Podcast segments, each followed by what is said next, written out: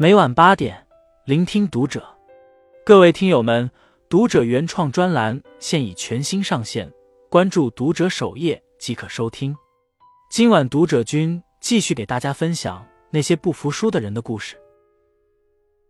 优衣库创始人柳正景在《一胜九败》一书中写道：“错了也没关系，重点在于尝试，错九次就有九次的经验。”三十多年前。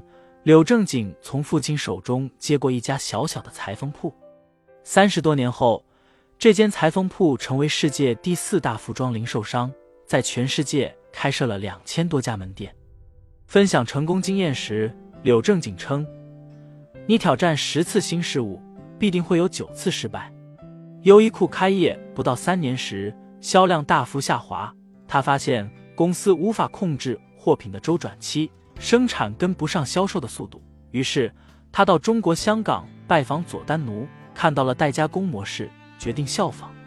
工厂问题解决后，设计师问题愈发尖锐，因为没有独立设计师，生产出来的服装不如人意，只能低价甩卖，甚至出现顾客把衣服买回家后，不想让别人知道自己买的是优衣库的衣服，会把商标剪掉，因为款式太丑。像大妈的颜色，大爷的样式。为此，柳正景跑到法国巴黎，请知名设计师增加流行元素，又分别在东京、纽约、巴黎等地设立研发中心，将简约、大方、舒适的休闲风发挥到极致，形成优衣库的风格。面对错误，重要的是修正，这是柳正景应对失败的经营观。比起盲目前进，清醒的失败更能积累经验。成功源于无数次失败的叠加，相信自己拥有重新来过的勇气，所以失败和惧之有。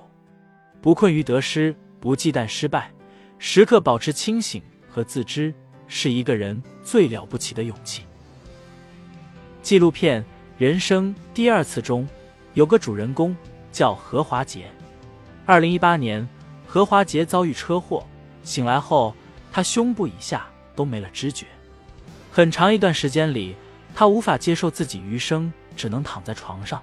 二十几岁就像个没有行动能力的老人，他想一死了之。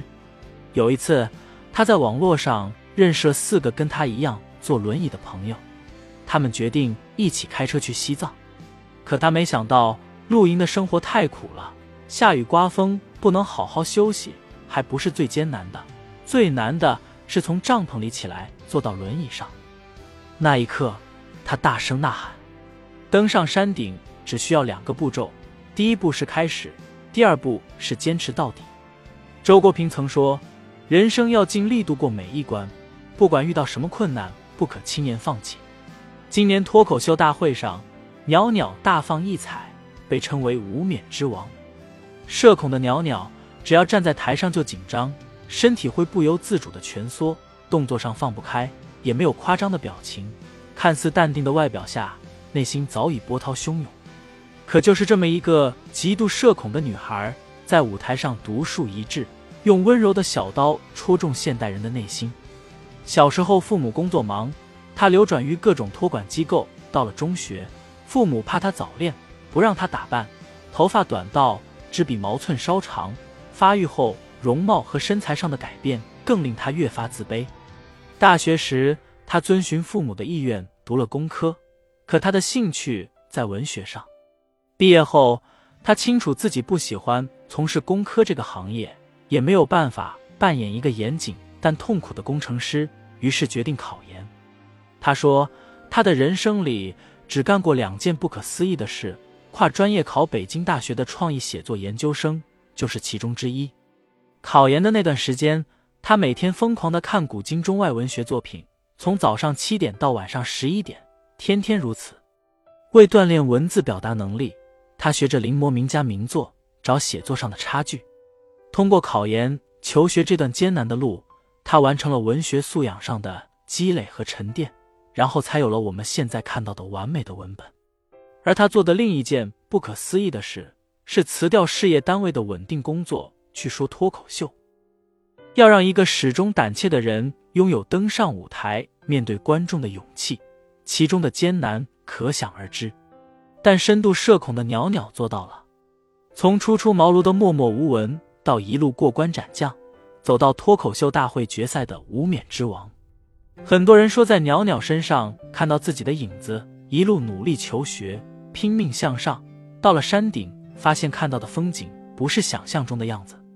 面对这样的迷茫，有人选择忍耐，有人选择颓废，可袅袅选择转身下山，另选一条路，从头开始攀登。从梅西到张伟丽，从热依扎到袅袅，在这些经历过深渊但懂得如何绝处逢生的人身上，我们看到了失败的意义。梦想往往在很遥远的地方，需要我们一步步走过去。这一路难免遭遇荆棘，有时候我们不是败给了现实，而是败给了输不起的心态。周国平说：“因为挫折，我们的观察才被引向了深邃的思考。”一个人历尽挫折而永葆爱心，证明了他在精神上足够富有，所以输得起。输赢只是人生的一种状态，最难的是面对输赢时要有一颗宠辱不惊、绝不放弃的心。在失败中不断尝试和修正自己，找到成功的方法。愿我们在输与赢中修炼内心，勇往直前，绝不认输。关注读者，感恩遇见。